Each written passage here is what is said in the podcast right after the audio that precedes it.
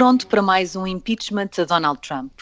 Ou quase tudo pronto. Primeiro, o Senado vai debater se a lei permite avançar com um julgamento para retirar do cargo um presidente que já não está no cargo. Se a maioria disser que sim, é possível que tenhamos sessões até domingo, antes da decisão que dificilmente será a de condenar Donald Trump. Joe Biden deu a primeira entrevista como presidente, falou da China, do Irão e, claro, do seu antecessor, mas a conversa na CBS não fez propriamente grandes manchetes. Esta semana, aviso já, estamos muito virados para o disparate, vem aí muito startup Pode ser coincidência, mas também é dia de termos o Henrique Burné e o João Diogo Barbosa tira as suas conclusões. Eu sou a Sara Antunes de Oliveira. Vamos aos prémios. Começamos pelo mau, o Frank Underwood. Please stop that. Stop what? Henrique, começamos por ti, que dizes que moderação não é unanimidade. É, eu uh, na altura, quando foi a, a, a, tomada de posse do presidente Biden, sublinhei muito aquilo que me parecia um discurso uh, simples, sem grande conteúdo, mas que era bem-vindo na ideia de que estávamos a precisar de curar uma ferida muito aberta e era preciso uma dose razoável de moderação, de regresso à moderação. Uh, e isso pareceu-me que era um sinal positivo, mas é preciso perceber uma coisa: moderação em política significa que há visões divergentes sobre as quais se pode discutir, mas continua a haver divergência. E, portanto, não é de esperar que o presidente Biden seja, presidente, um, seja um presidente unânime. Nem é razoável esperar que os republicanos concordem com tudo o que o presidente Biden venha a fazer. Mas há. Este é um primeiro ponto. Há aqui um segundo ponto, que é mas se Biden for um presidente que resolve abraçar algumas causas daquilo que eu chamaria os progressistas mais radicais do Partido Democrata, bom, então aí vai ser ainda mais difícil termos uh, essa moderação, esse regresso ao grande centro, onde há divergências, mas é o grande centro. E aqui, para dar exemplo das duas coisas, dar exemplo daquilo que é a normal divergência, que faz sentido, tem que ver, por exemplo, com a discussão que está a haver neste momento sobre o estímulo económico.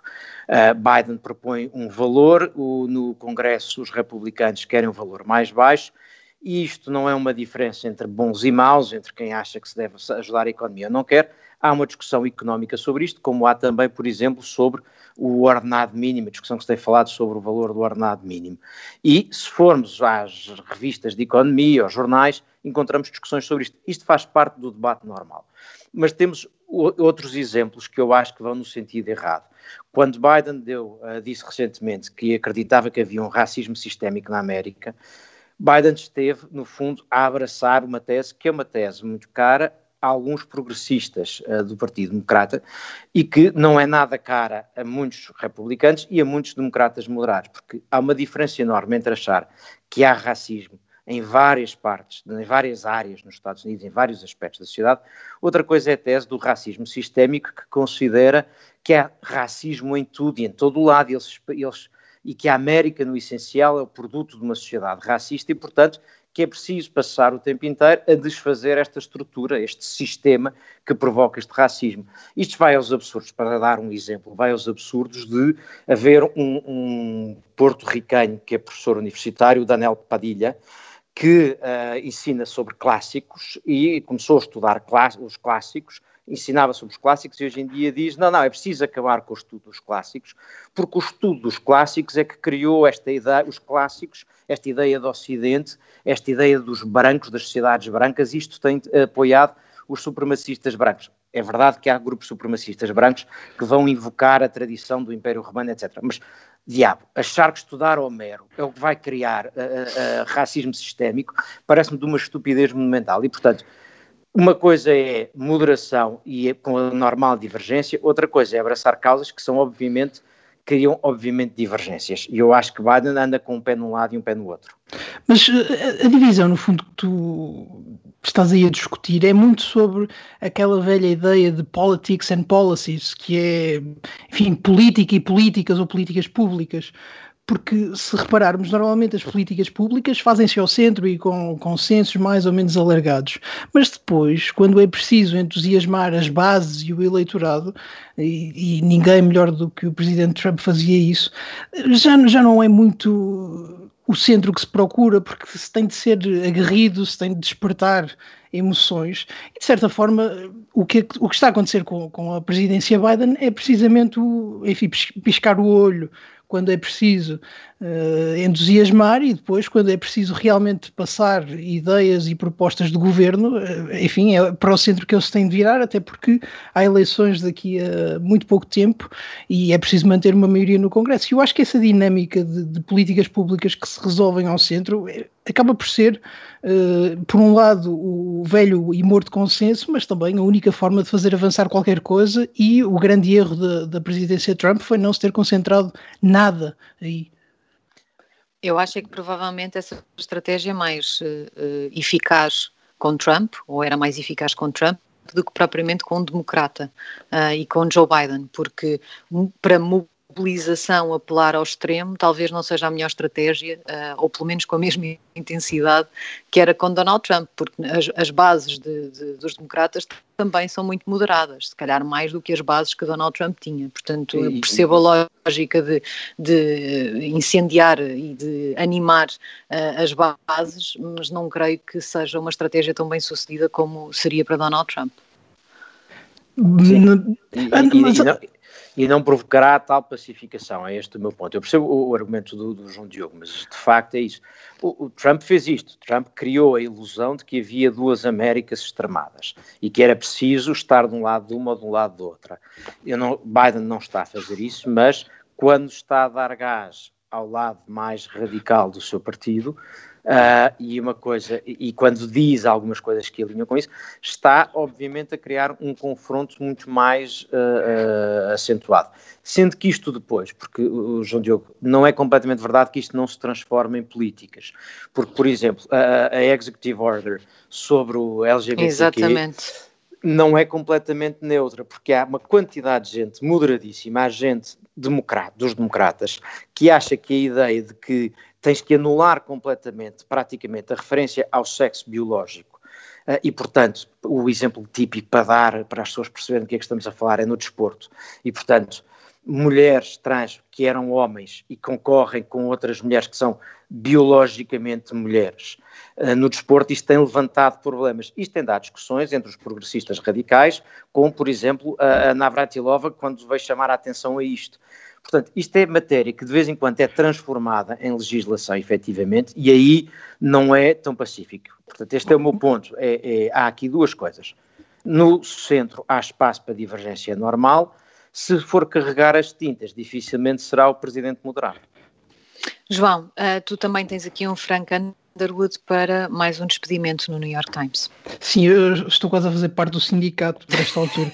uh, desta vez foi Donald McNeil, que, que, era um veterano que escrevia sobre ciência há mais de 40 anos e, e tinha coberto várias pandemias, um pouco por todo o mundo, da SIDA, ébola, malária, enfim, várias gripes e agora a Covid-19. E, e ele foi despedido porque em 2019 onde já vai 2019, tinha acompanhado alunos numa visita de estudo ao Peru, que é aparentemente um serviço que o New York Times oferece, eu não sabia. E, e nessa visita de estudo envolveu-se numa, numa conversa dos alunos sobre a suspensão de um outro colega por ter usado um calão racial. Ora, durante a discussão, eh, McNeil procurou perceber o contexto e, ao fazê-lo, fez uma pergunta em que usava uh, esse calão racial e, e usava precisamente para perceber se tinha sido uh, usado e se, como é que ele tinha sido usado. Ora, isto dificilmente justifica um despedimento, e, e, quem concordou com isso foi o diretor executivo do New York Times, Dean Beckett, que, quando se conheceu uh, o caso, emitiu um comunicado a dizer que a situação era lamentável, mas que McNeil merecia outra oportunidade e tudo mais. Isso também é discutível, mas uh, passado uns dias 150 funcionários do New York Times assinaram uma, uma carta aberta que pedia o despedimento de McNeil, que acabou mesmo por acontecer. E, e isto parece um bocadinho o enredo da Mancha Humana de Philip Roth, que já explicava qualquer coisa sobre isto há 20 ou 30 anos.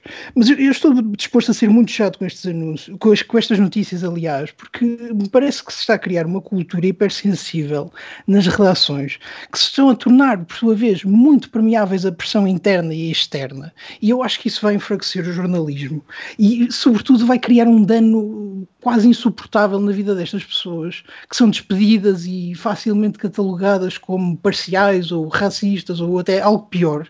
E eu acho que é muito, muito estúpido que isto se esteja a normalizar. Neste caso em específico, eu acho que vale a pena lembrar a distinção, que até é muito americana, sobre o uso da palavra e a sua simples menção.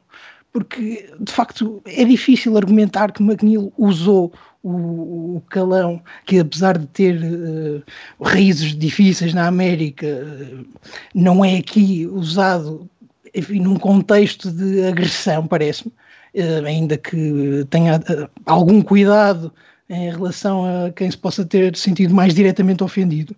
E manda uma mensagem muito errada para fora de que o discurso está limitado ou de que há certas coisas que não se podem dizer porque o contexto é completamente irrelevante no sentido das palavras. E, e aliás, o, o Pan America emitiu um comunicado também muito nesse sentido, a lamentar a situação.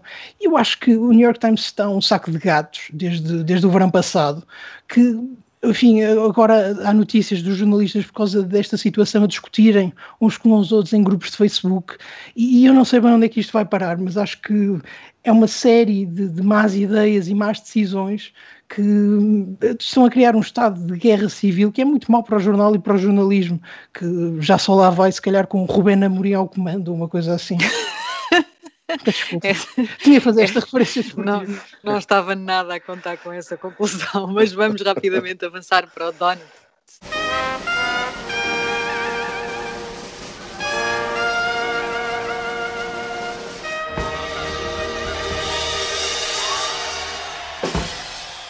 João Diogo Barbosa, muito desportivo esta semana, de Ruben Amorim para o Super Bowl. Foi uma belíssima ponte.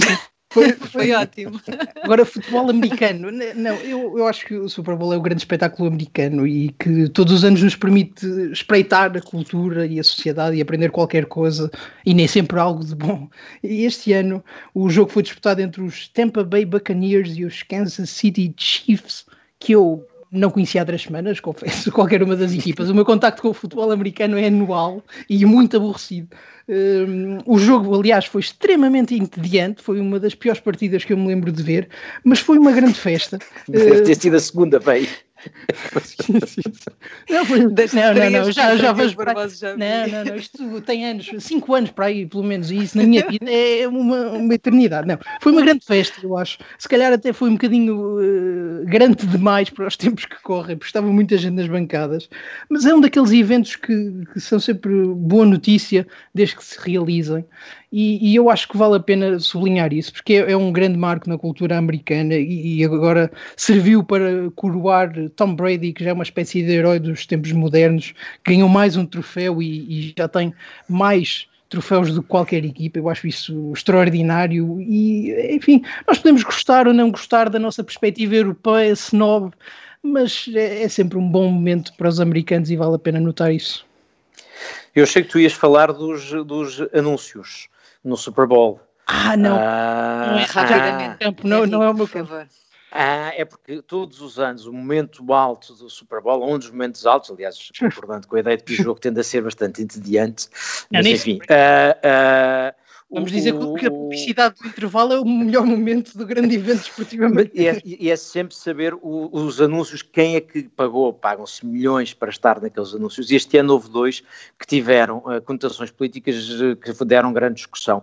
Um é da Jeep, feito com o Bruce Springsteen, que vai a uma cidade no centro da América, rural, e mostrar que é uma, uma pequena capela que está aberta a toda a gente e tal, e faz todo um grande discurso sobre the Reunited States of America. Isto deu uma grande discussão, porque há quem ache que foi uma coisa muito bonita sobre o regresso, a reunião da América, aceitar lá está o regressar à normalidade, e quem veio dizer não senhor, porque o Bruce Springsteen é um, um democrata que tem feito campanha pelos democratas, portanto quem é que ele julga que é para vir aqui falar em reunir? Isto deu deu uma boa discussão política, eu por acaso acho que uh, o, o, anúncio está bom, está bonito, uh, e depois houve outro da Toyota, que por acaso eu acho que está horrível, Uh, a história é muito bonita, é a história de uma nadadora uh, que não tem pernas, que é campeã olímpica, Uh, mas é feita com uma narração de uma história da mãe que está, a, uma mulher que está a querer adotar uma criança, vem da Ucrânia, lhe dizem que, mas há um problema, ela não tem pernas, e ela diz, não interessa, mesmo assim,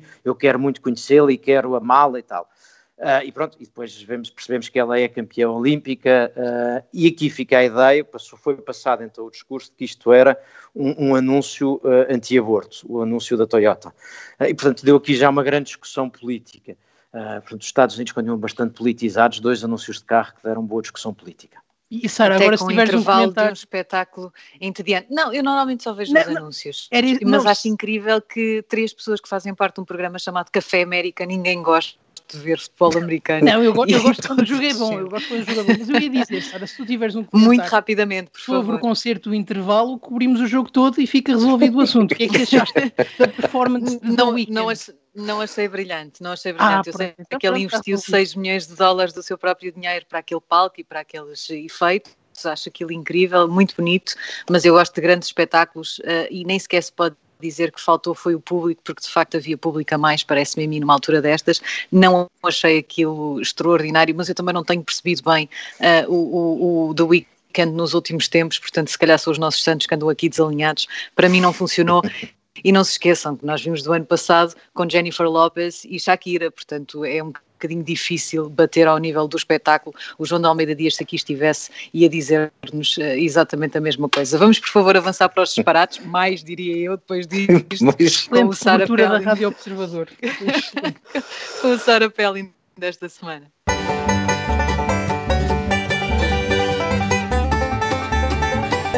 Temos mesmo de ser muito rápidos, portanto eu vou ser telegráfico, o meu Sarah Palin é para Marjorie Green.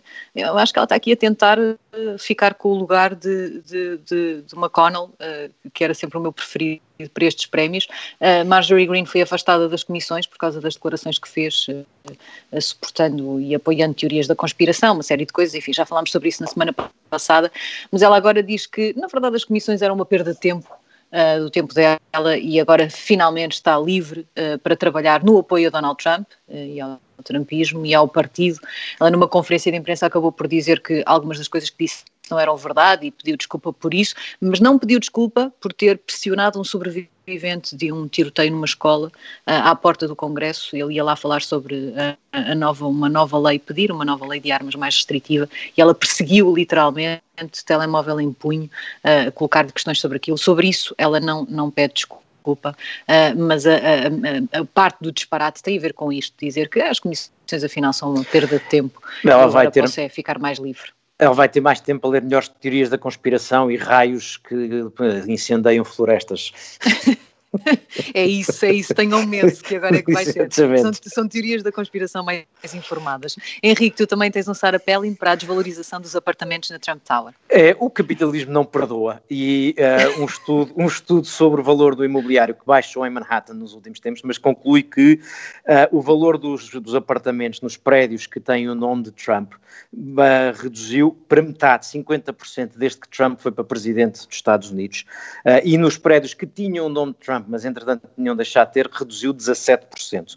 Claro, quem é prejudicado nisto não é o Presidente, porque ele já vendeu os prédios, é quem, tem, quem comprou lá casas e está a vendê-las, mas pronto, é o, o, capitalismo não perdoa e o nome Trump uh, estraga o valor imobiliário passou a ativo tóxico. Exato. João, tu também tens aqui, se calhar devia ter colado isto à, à Marjorie uh, Green, tens é aqui um, um, é outro um chalupa, prémio Sarah é? Pelling para outro chalupa, exatamente. Exatamente, é outro chalupa. Depois do momento relatório de cotas de Henrique Brunet, eu queria trazer Mike Lindell, que é o CEO de uma empresa chamada Minha Almofada, que vende, lá está, almofadas, e que é um dos poucos homens americanos disposto ainda a defender as teorias mais extraordinárias sobre a eleição e sobre a alegada fraude eleitoral, que foi banido do, do Twitter e tem agora um novo programa na One American News Network, aquela célebre estação televisiva cujo grande objetivo é fazer da Fox News um antro progressista, e, e o que eu achei muito curioso é que uh, a OANN, que tem uh, sofrido muito com com processos em tribunal,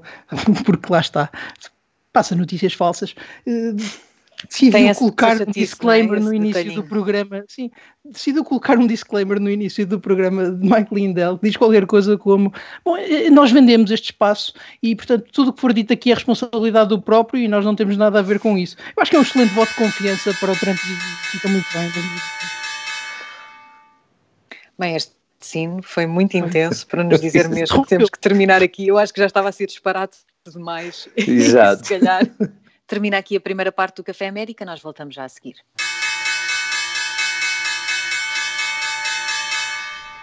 Segunda parte do Café América desta semana, nesta terça-feira em que começa também o impeachment de Donald Trump. Não sei se concordam, podemos começar por aqui.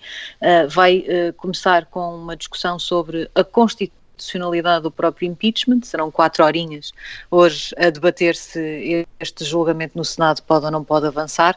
Uh, Henrique, esta questão de uh, avançar com um processo para afastar de cargo um presidente que já não está no cargo uh, mancha de alguma forma a legitimidade deste impeachment? Este, este impeachment, uh, para além das questões jurídicas que tenha e do, desse aspecto que é estar a fazer um impeachment a um presidente que já não está no cargo, cuja única utilidade pode ter é, um, sanção política, que enfim, já perdeu as eleições, parece-me que é bastante suficiente, e a outra é se houver a possibilidade de como sanção acessória não poder voltar a candidatar-se, portanto aquele mito do regresso, uh, de Trump regressar, uh, essas são as únicas utilidades disto. Eu acho que este processo de impeachment é um daqueles processos em que é difícil uh, todos os diferentes interessados em que isto não continue dizerem de facto que tem interesse em que isto não continue.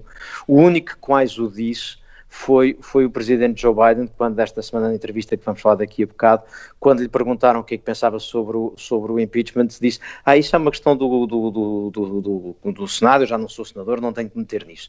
Ah, porque eu acho que isto é o arrastar da história da presidência de Trump, das divisões, ah, e portanto eu acho que esse é o maior problema ah, deste, deste processo. Eu, se fosse democrata, percebo que queira, percebo que os democratas, alguns democratas, queiram continuar a colar o Partido Republicano a, a Trump. Percebe-se que há alguns republicanos que continuam cheios de medo de se afastarem de Trump e depois há republicanos corajosos uh, que têm dito o que pensam e acham que de facto uh, é, é, sancionável. Porque uh, o problema que há aqui é, se for para se, se se tem que discutir esta questão, a questão de facto é sancionável, isto é, parece-me que é razoável considerar que Trump teve uma, teve uma relação direta com a invasão do Capitólio e que se não pediu a invasão, aquilo que fez para, apontava para aquilo. Seria. Uh, uh, uh, há aqui uma responsabilidade. Agora, este processo é um arrastar da presença de Trump na política que eu acho que aos republicanos é absolutamente desinteressante. Eu estou completamente de acordo aqui com, com o Henrique. Eu acho que os democratas conduziram-se para um beco sem saída. E, e numa altura em que, que, o país parecia estar até a esquecer Trump, com, com muita ajuda do, do, do, do Twitter e do Facebook, dão-se agora conta que estão a trazer novamente esse assunto que arrisca a controlar uh, a atenção mediática e até a narrativa política durante uma semana ou mais, por um julgamento que se sabe que não vai acabar numa condenação e que não traz, parece-me, um ganho evidente, na medida em que ambos os lados parecem ter concordado em não chamar testemunhas e, portanto, não vamos ter nem uma condenação à partida, nem vamos ficar a perceber muito melhor o que é que se passou. E eu acho que uh, os, os, aliás, os democratas tinham provavelmente de, de, começar o processo, tinham de iniciar o processo depois daquilo que aconteceu no Capitólio, porque foi realmente muito grave e houve, houve gente a morrer. Uh, mas agora, passadas estas semanas, estão envolvidos numa manobra de constitucionalidade duvidosa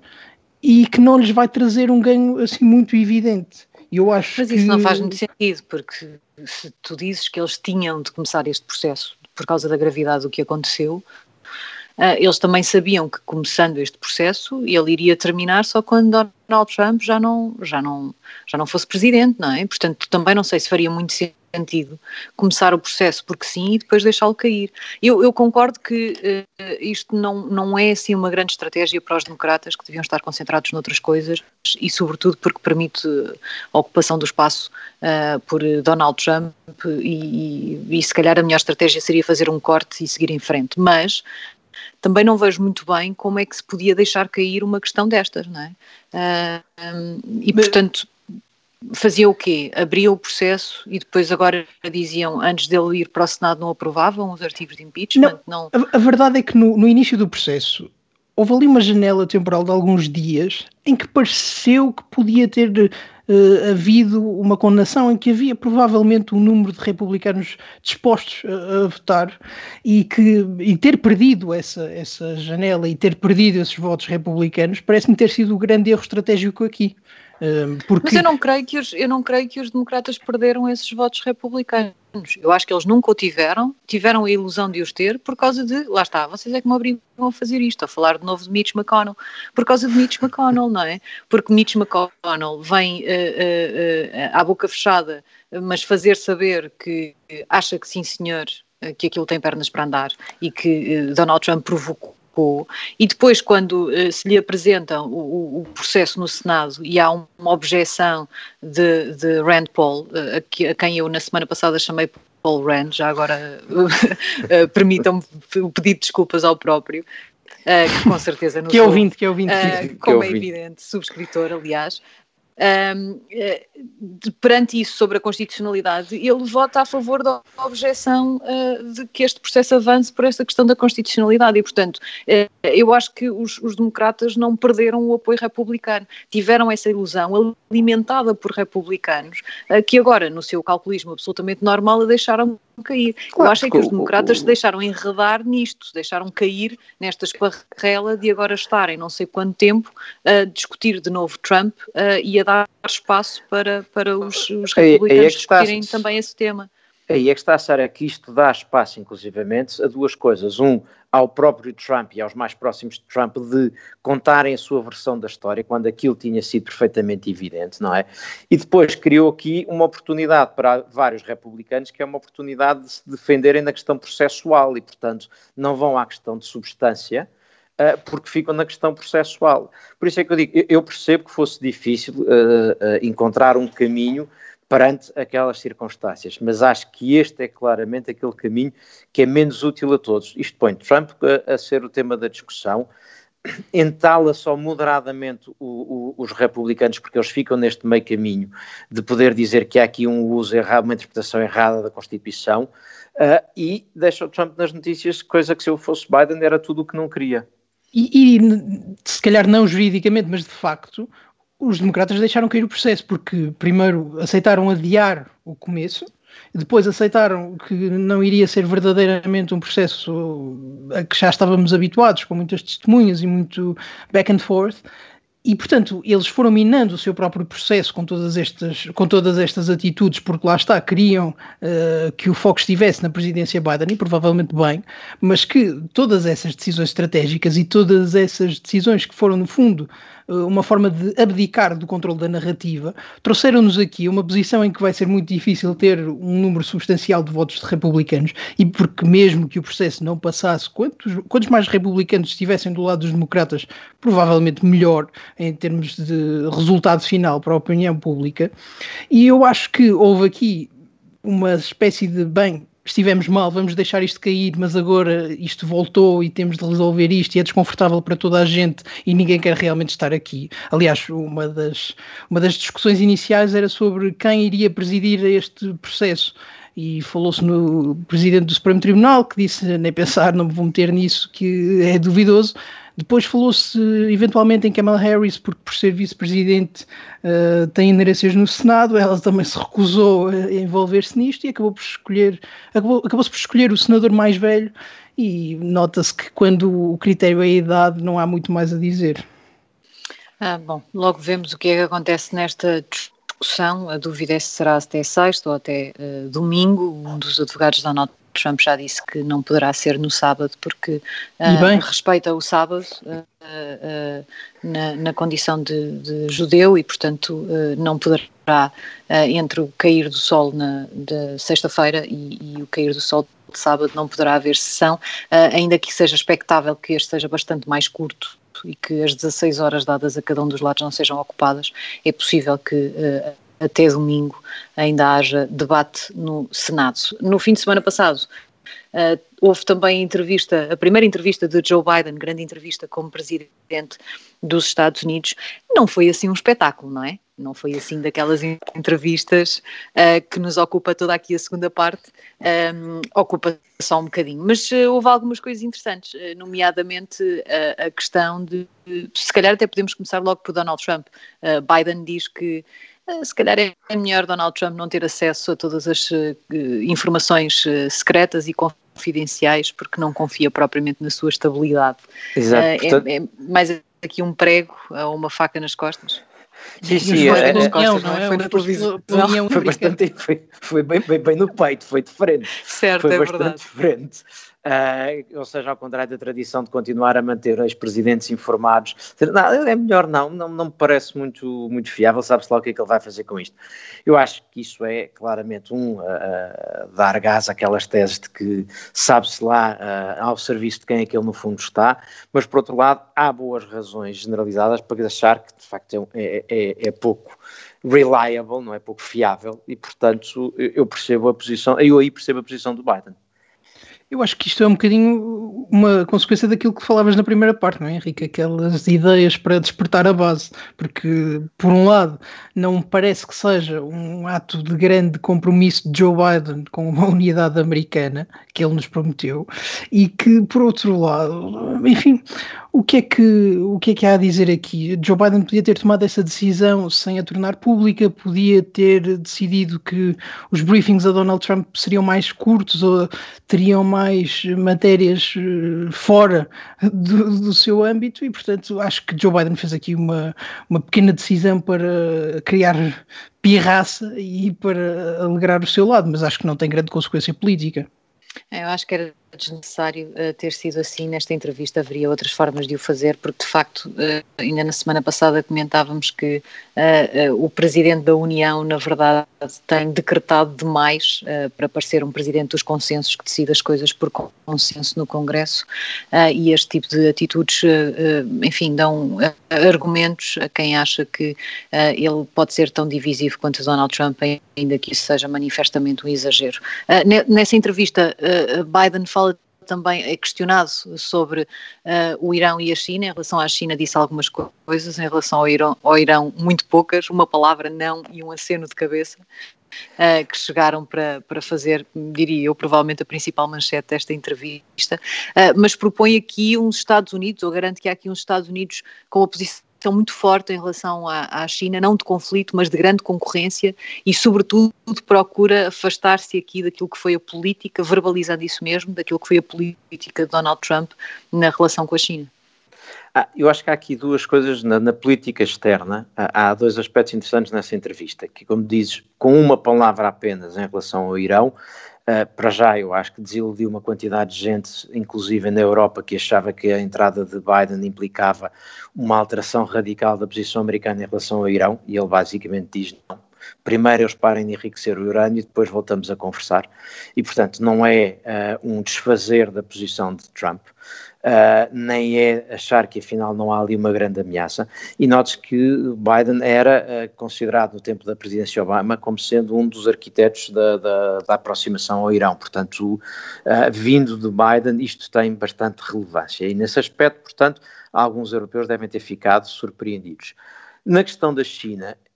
Mas eu... desculpa só interromper, não me parece propriamente uma, uma posição insustentável, não é? Uh, uh, há aqui um, uma posição de nós, nós estamos disponíveis para voltar, queremos voltar, queremos voltar a conversar, mas é preciso uh, voltarmos todos à estaca zero, por assim dizer. Sim, sim, eu, eu parece-me bastante, bastante aceitável. O que eu digo é para quem achava que, por alguma narrativa na Europa, que era o Irão só estava a incumprir porque os americanos tinham saído do acordo, ele, no fundo, o que vem dizer é não, não sustenta essa narrativa, porque senão diria vamos voltar ao acordo e a seguir esperamos que eles parem de enriquecer. Ele sublinha o ponto do eles estão a enriquecer, não deviam estar, portanto, primeiro parem de fazer o que estão a fazer, depois voltamos a conversar. Portanto, eu acho que a alteração da ordem dos fatores é relevante uh, para a mensagem que os Estados Unidos dão. No caso da China, uh, eu acho que há aqui uh, dois aspectos interessantes. Ele diz que se que, o, que se vão portar em relação à China com uma atitude diferente de Trump, ou seja, ele aliás na prática está a dizer é com um pretexto diferente, não é? E, portanto, vai, diz que o argumento para a, a, se contrapor à China tem que ver com as regras internacionais e com o direito internacional e com a democracia, uhum. é à volta desta ideia. Mas, no essencial, o que Biden está a dizer é que na, os Estados Unidos de hoje, como os Estados Unidos de há um ano atrás, percebem que a China é o grande problema da política internacional. E isto é uma mensagem que neste momento é particularmente importante dizer porque na Europa esse discurso não passa da mesma maneira. Uh, e nós já falámos aqui, já falámos no Café Europa, não só daquele acordo assinado uh, no final da presidência alemã entre a Europa e a China, mas tem havido declarações dos, dos, dos, líderes europeus, Merkel e Macron, entre outros, e não são de agora, são recorrentes, de uma espécie de visão da Europa que é uma espécie de terceiro ator entre a China e os Estados Unidos.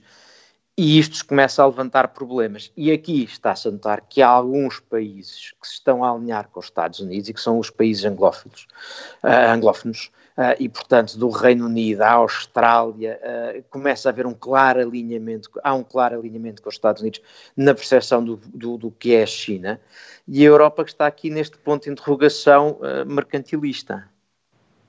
E, e, na verdade parece que é na Europa mais do que na América que há gente atenta ao que a administração Biden quer fazer em termos de política externa. Isso é muito curioso porque já o tema já não tinha sido muito presente na, na campanha e agora percebe-se que não há realmente grande interesse na sociedade americana para discutir política externa eh, e, e que se calhar até se percebe porque há problemas grandes dentro do país e portanto fica sempre a sensação de que nós na Europa estamos muito mais preocupados com aquilo que Joe Biden vir a dizer que eu acho que vai ser diferente daquilo que vai acabar por fazer. Em relação à China, eu notava só, porque não temos muito tempo, que Joe Biden, a certa altura, diz sobre Xi Jinping. Enfim, ele é um senhor que não tem nada de democrático e depois acrescenta. Mas eu não digo isto como uma crítica. Ora, se calhar isso é uma crítica, não é? Eu, eu, eu acho que é uma crítica e, portanto, muitas vezes é isso que nos falha quando discutimos a China. É porque há muito a criticar nesse regime, e há muito a criticar nesse regime que tem a ver com o desrespeito dos direitos humanos, com a perseguição de minorias étnicas, tudo numa escala muito diferente das microagressões que na América fazem capas de jornais e até demissões em jornais. Mas eu, eu diria que, em geral, a, a presidência Biden está um bocado sozinha na Europa e isso é pena. Eh, porque fazia falta, quer eh, à presidência americana, quer aos líderes europeus, ter uma postura mais forte em relação à China, mas em relação a todo o mundo. Acho que é a aliança natural, já tenho dito isso, e fico muito desapontado por ver que na Europa não há grande acolhimento destas ideias de Joe Biden e isso vai enfraquecer definitivamente a sua posição. É, Acho que prova, aliás, daquilo que o Henrique dizia sobre uh, a política externa não ser importante para, para os Estados Unidos é, é, é, esta coisa de Joe Biden dizer não, ainda não lhe liguei, também não, não me pareceu assim muito importante. É, eu também sou o líder mundial que mais vezes mais tempo passou com ele, portanto eh, também não Pode é mandar estar a ligar, não é? É só o Xi Jinping e, e portanto eh, achei, achei uma resposta um bocado disparatada, mais um disparate neste programa, porque, enfim, sou o líder mundial que mais tempo passou com ele, isso não, não importa, não deixa, nós, nós uh, uh, os Estados Unidos querem e, e, devem ter uma relação diferente com, com a China, mas uh, Xi Jinping não deixa de ser Xi Jinping e não, não, não, não pode ser feita uma, uma não me parece que faça sentido que, que, a abordagem seja feita com esta, com esta leveza uh, como, como aconteceu nesta entrevista. Sim, mas, mas, há, mas Sara, há, há, uma falta de escrutínio à escala global sobre, sobre o, o que Xi Jinping diz, uh, que é impressionante, quer claro. dizer, o, o discurso dele, por exemplo, nesta, nesta versão cyber de Davos, foi um discurso sobre as maravilhas do, do, do, comércio internacional, já não é a primeira vez, eu percebo, na perspectiva chinesa há aqui uma defesa do, da globalização, certo. tudo bem, e é um ataque ao Buy American do, Joe Biden, compreensível, mas depois faz um, toda uma frase sobre que são a favor da paz, da igualdade, da justiça, da democracia. Quer dizer, a falta de escrutínio de uma, de, uma, de uma declaração destas do presidente chinês, isto é impressionante E nós estamos a deixar que, quer dizer, nós escrutinamos mais vezes os disparates e as tontices do Presidente dos Estados Unidos ou do Presidente do Brasil do que o que é dito pelo líder da China e confrontar com o que é a realidade. E, portanto, Propões por é... isso um café Pequim à quinta-feira? Um café Pequim à quinta-feira. café agridoce. Deixa-me só acrescentar que Xi Jinping tem muito que agradecer a Joe Biden, que está a defender um enorme pacote de estímulos à economia americana, que, atendendo às relações comerciais e às balanças comerciais, vai beneficiar sobretudo a China, porque vai aumentar imensas exportações. E, Joe Biden pode tentar avançar com slogans de Buy American tanto quanto quiser, porque se o dinheiro for despejado na economia, vai ser despejado na economia chinesa e não na americana. Uh, acho que não temos tempo, por isso, só sobre a GameStop dizer que sem ironia, eu acho que é o assunto mais importante da, da, da, política americana desde a invasão ao Capitólio, que infelizmente não podemos discutir hoje, mas se calhar um dia podemos voltar a isso. Vamos estudar um bocadinho, eu e o Henrique, porque percebemos que tu claramente estás mais bem preparado do que nós para ter essa conversa e, no... e num próximo. Isto, isto, é uma coisa dos jovens, Henrique. Temos é, que é, compreender. É, é, é uma coisa de jogos, percebes? E, portanto... É isso, é gaming, não é connosco. É a tomada da bastilha possível em teletrabalho. Exatamente. Deixamos para um próximo programa. O Café América estará de volta na próxima semana. Já sabe que agora estamos aqui às terças-feiras na Rádio Observador e, claro, sempre que quiser em podcast. Volte connosco para a semana. Até lá.